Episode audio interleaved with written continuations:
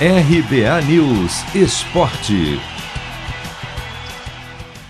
Na estreia do técnico Wagner Mancini, Grêmio vence o clássico com Juventude por 3 a 2 e ganha fôlego na briga contra o rebaixamento.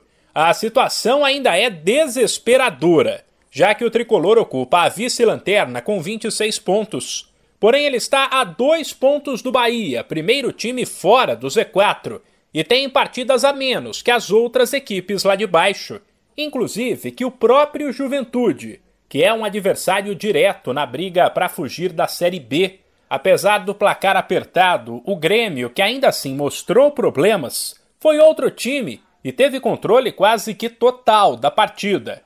Foi para cima e abriu 2 a 0 no começo do jogo com Douglas Costa e Diego Souza e ampliou no início da segunda etapa com Vila Sante enquanto o Juventude, também por um relaxamento natural do Grêmio, diminuiu para 3 a 2 com Robertson e Sorriso, com o segundo gol marcado já nos acréscimos.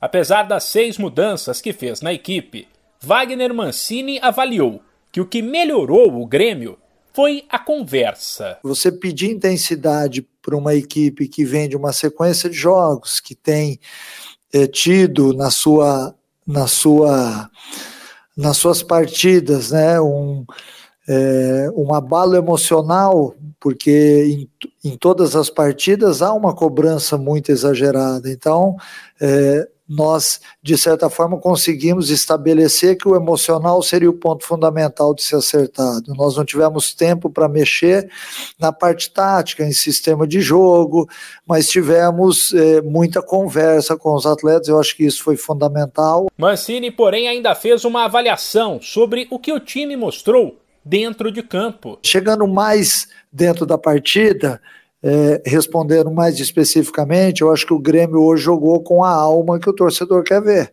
É, o torcedor que foi fundamental hoje, que foi até o centro de treinamento ontem, nos incentivar, ele acabou vendo aquilo que ele quer ver e o que todos nós gostamos de ver numa equipe de futebol é, um time bem organizado no primeiro tempo, que soube reter a bola a hora que precisava, que soube ser agressivo nos momentos certos, até voltou dessa forma no segundo tempo, é, mas acabou caindo um pouquinho de produção, o que também é normal para uma equipe que buscou o resultado, que abriu é, é, uma certa vantagem na partida. Então, tudo isso faz parte do momento que cada um vive aqui dentro. O Grêmio volta a campo pelo Brasileirão apenas apenas na segunda-feira que vem contra o Atlético Goianiense, enquanto no sábado o Juventude encara o Ceará.